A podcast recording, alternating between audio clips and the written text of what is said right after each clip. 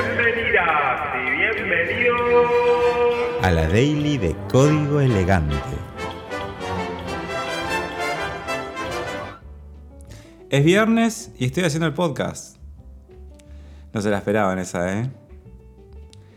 Vamos a ver, ya les dije, alfa, versión alfa de este podcast random hasta fin de enero. Y después vemos. Mándenme mensajes, mándenme temas para hablar, yo los voy anotando. Y vamos a ver cuando lo vamos metiendo. Pero exprésense. Así yo ya sé por dónde ir. Digamos, porque yo lo voy a hacer igual. Pero si de paso, cañazo, puedo tirarles eh, una punta por algún problema que están teniendo, alguna...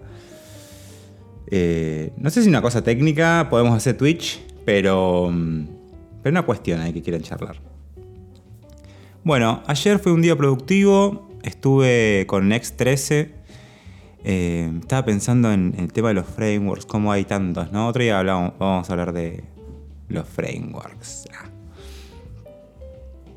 Y yo me recontracasé con Next, obviamente. Y siento que a esta altura, porque ya estamos muy avanzados, en el mundo frontend JavaScript TypeScript eh, de los frameworks, porque obviamente esto pasa en todos los ambientes técnicos, em, aunque no sé, ¿eh? creo que en otros, en otros, en otras comunidades de otros lenguajes están más eh, un poquito más centralizado quizás, o están más, las comunidades están más unidas, no sé. Conozco de afuera un poco la comunidad de Go, así como indirectamente, y, cosas, y me parece que están más unidos, no sé. Em, tal vez es una, comunidad más chica, porque lo de la web, todo el mundo quiere aprender web, todo el mundo hace web, porque también se consume mucha web eh, que no se confunda. Porque el otro día vi en LinkedIn algo, y después también lo charlamos, ya me lo noté esto, así que no me lo voy a olvidar. Como que alguien decía, che, loco, hay mucha gente que estudia Node, que eh, estudia React, y no estudie más eso, estudien lo otro que hay menos.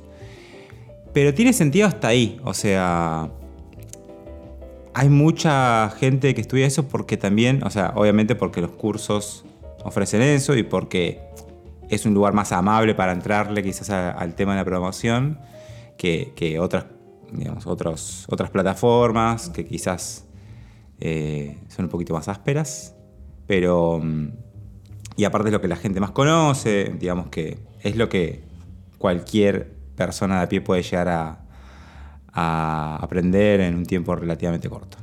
No sé si para trabajar o no, pero digo, a entenderlo.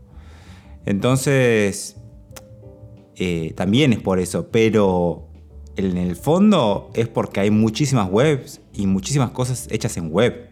Recuerden que muchos software que están usando en desktop, eh, digas Spotify, eh, mismo Visual Studio Code, eh, mucho del framework mainstream está hecho en web y está bien hecho.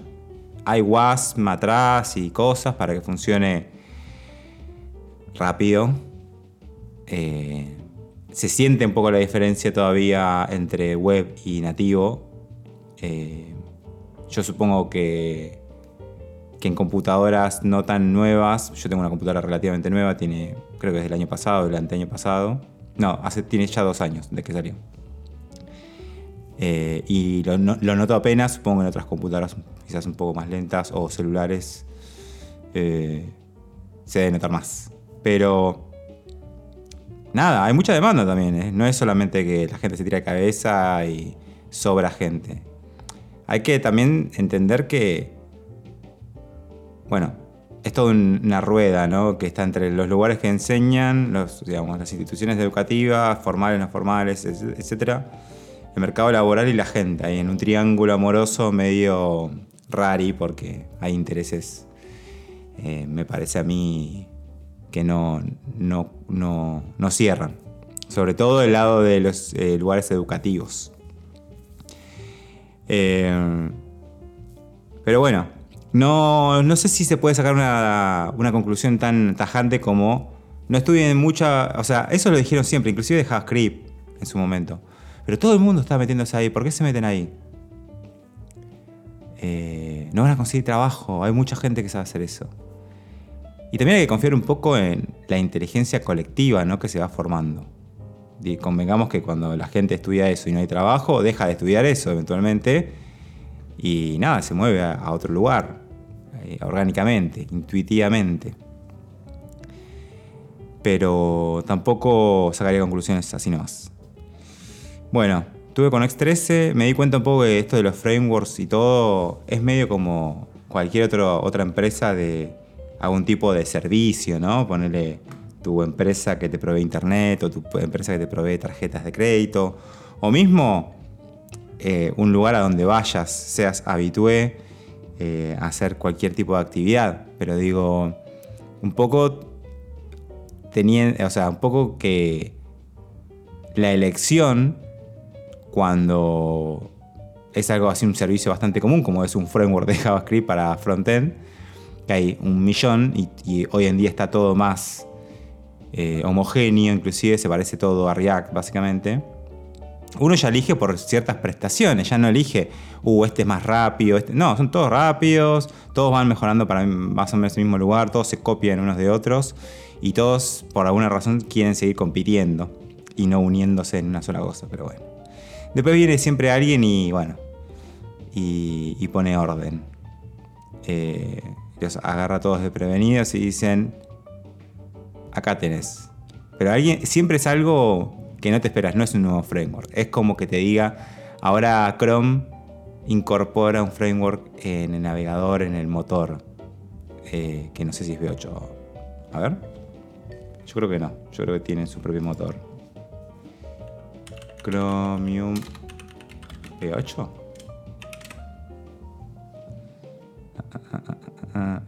Ah, sí.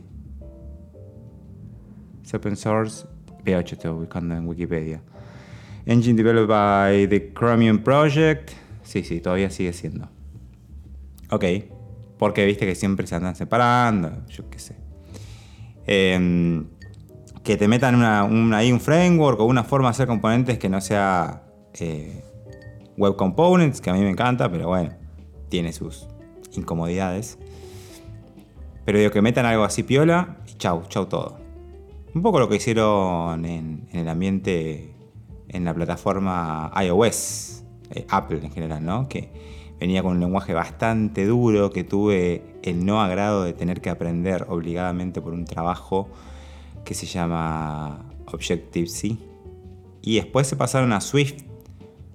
Y había un montón de frameworks y cosas, hasta donde yo sé, tampoco soy developer Objective-C ni, ni Apple pero hasta donde yo sabía había muchos frameworks como para ayudarte porque es, un, es un tema, el lenguaje y es un tema, un par de cosas. Cómo está construida la plataforma para que vos crees ahí, ¿no? UI y comportamiento. Y se migraron, se fueron a Swift, que se parece mucho a cualquier lenguaje moderno, así, eh, que infiere tipos y que las funciones son eh, first class, así como que es un objeto, cosas así, mochetas. No el lenguaje antiguo, duro como era Objective-C. Y nada, lo hicieron. Y chau. Y como ahora también, que actualizan la versión del celular y ahora de repente, eh, no sé, cuando saques una foto te va a proponer eh, una AI que haga que todos bailen en la foto. Y de repente por eso una empresa deja de existir porque... Bueno, lo mismo va a pasar con los frameworks. Va a aparecer algo y va a decir, se terminó el problema, se terminó la pelea. Basta. Dejen de hacer frameworks. Acá tienen uno. Igual a React y ya viene. O algo así van a hacer. Acuérdense de mí. Hoy elijo mi framework por la comodidad, por el servicio, porque sé que me va a tirar buenos errores, porque sé que van a salir con un parche apenas se encuentren un error, porque inclusive, hasta te digo más, porque entro al repo y entiendo cómo está organizado. No porque eh, otros proyectos sean más complejos, pero sí a veces se meten en, se meten en bardo, ¿viste? Eh, y entras a un repo y no entendés nada, porque en realidad de eso chupa de otros repos. Ya ni siquiera un monorepo, es otra cosa que están otra vez iterando y decís, es una librería, boludo. Pesa 60k, ¿cuánto monorepo necesitas? ¿Cuánto código tenés? Como metelo en un par de archivos, hacete un bundle o algo así, subirlo a internet y no jodas. Y por ejemplo, Next tiene mucho de eso. Como que puedes entrar, navegar, el código fuente, meter ahí un, un PR si no es algo muy complejo, pero así como rapidito.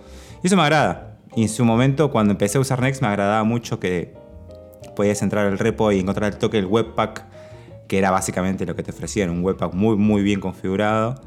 Y, leerlo y entenderlo todo, y buenos comentarios, y buena comunidad, y bueno, nada. Guille también me parece un crack.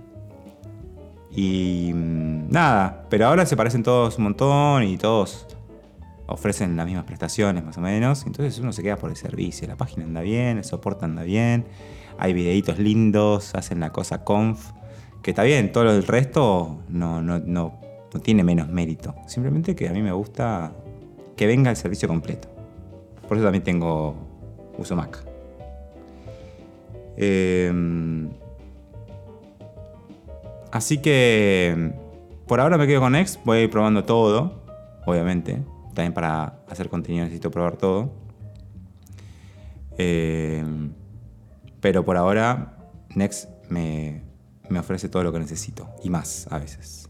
Así que estuve con eso, bastante entretenido, buscando cómo hacer cosas de otra forma. Y después otro día quiero hablar de algo. hoy estuve trabajando también en el video de que ya se está subiendo de cómo se equivocó la, eh, la IA, cómo se equivocó ChatGPT, no para burlarme de ChatGPT porque es la tecnología de la zamputa, más que nada para decir, guarda, guarda, no eh, agarremos eh, ChatGPT y hagamos, sí, esto resuelve todo y que de repente haya errores por todos lados y la gente empieza a decir, ah, la inteligencia artificial no es tan inteligente y boludeces. No, hagamos boludeces. Entonces, eh, usemos esto a conciencia. Sobre todo también la, gente no técnica, La, gente, técnica sabe, sabe en qué se mete. Pero la gente no técnica a veces flashea y dice, listo, una IA y hagamos todo con esto. Chau devs. Ah. Va a haber alguien que va a intentar hacer eso y le va a ir re mal, pero bueno. Vaya, vamos a ver. Así que mm, estaba pensando, bueno, editando el video, ahora, ahora, lo van a ver, ahora en un ratito va a estar. El fin de semana obviamente no hay daily porque yo trabajo de lunes a viernes. ¿Se entendió? Bueno. Em, y empecé a pensar en, ecuaciones, hace mucho que no pienso en ecuaciones, en términos de ecuaciones, desde colegio básicamente, que no tengo que resolver ecuaciones así como en un pizarrón.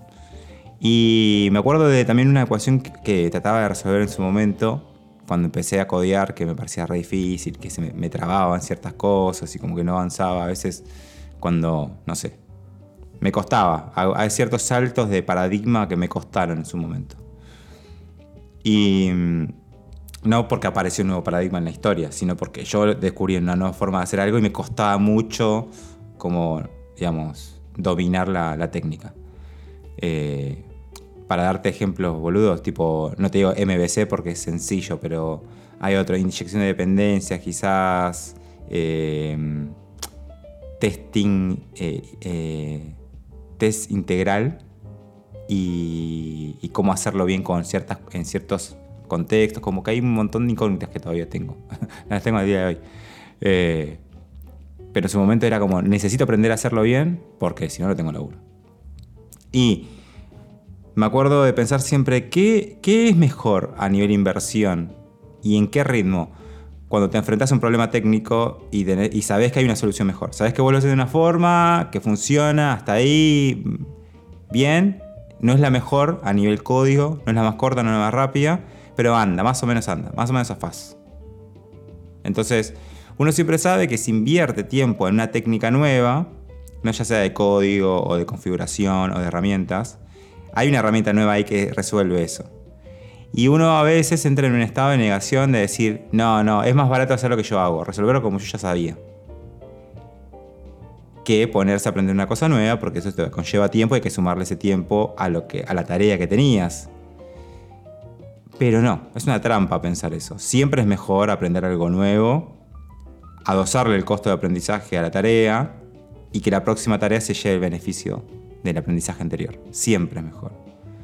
Porque es una es un crecimiento básicamente exponencial, depende cómo sean tus saltos, ¿no? Eh, y si no, es una línea recta hacia adelante y todo lo demás, todo el mercado, la innovación, todo va hacia arriba y vos te vas hacia adelante. Y el gap se empieza a abrir mal.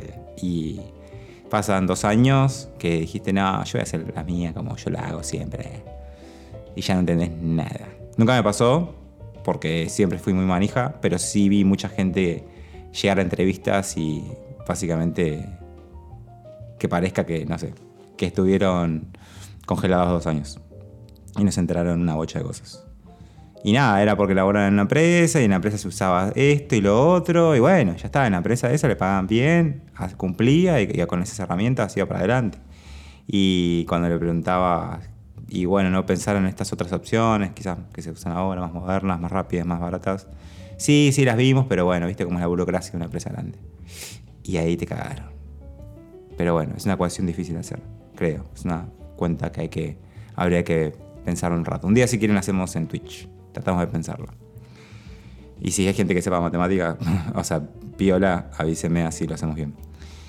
Y mm, bueno, eso. Y nada, eh, esa es mi daily básicamente. Llegamos al viernes, eh, por suerte y sorprendentemente. Espero que vean el video de, la IA y, y, el, y el acertijo matemático. Me costó un poco este video, ¿eh? Porque mm, no es el tipo de historias que cuento siempre, que son más de... Saben que en los laburos o saben que una técnica y son cosas que ya hago como que las ya las dije alguna vez. Es como un chiste. Como que ya lo dije el chiste, ya lo sé, ya sé cómo es. No importa si no me acuerdo. Yo sé cómo contarlo. O una anécdota. Pero cuando es algo de de, no sé, de novedad, y hay que tener un chat y hablarle, que tenga una respuesta y codear eh, y resolver una, una, ecuación en un pizarrón ahí en un whiteboard ahí de, en escala y eso. No es lo mío, no es lo que yo hago, no, no, no, no enseño matemática ni nada. Ni, estoy lejísimos. Pero... Mm, entonces no me queda muy cómodo hablar de eso. Todo viene a cuento de chat GPT, pero es más entretenido si hablamos de una situación concreta, real, y, que, y cómo se puede trasladar eso al código, ¿no? que si, se equivoca la AI con, con algún factor, con alguna forma de interpretar la, ecuación, básicamente eh, rompiste todo. Pero bueno, después me dicen si les gustó el video de la AI. Eh, escríbanme, escríbanme por YouTube, por Instagram, por Discord y díganme lo que les venga en gana. Yo todo lo que me dicen lo anoto y todo me viene bárbaro. Porque si no estoy ahí, uy, ¿qué, qué será? Porque viste, es lo del otro día que te contaba estoy en la, lucha entre lo que me resulta interesante y lo que siento que es interesante porque veo también mucho YouTube y digo, a la gente le interesa esto. Un poco lo de ChatGPT es, es eso, estos videos que tienen que ver con eso. Pero, pero no, no, ni aparece el 100% porque es algo que me interesa y es algo que me, me está generando entusiasmo, de hecho.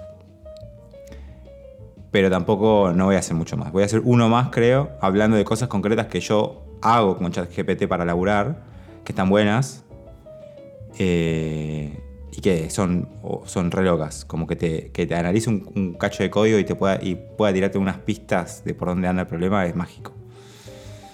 Pero no mucho más que eso, porque tampoco no me gusta sentir que estoy siguiendo el hype, porque sí, pues no es mi estilo. Bueno, gente, nos vemos el lunes. Se cuidan, se cuidan, anden tranquis. Es enero, hace calor en esta parte del mundo. Tomen agüita.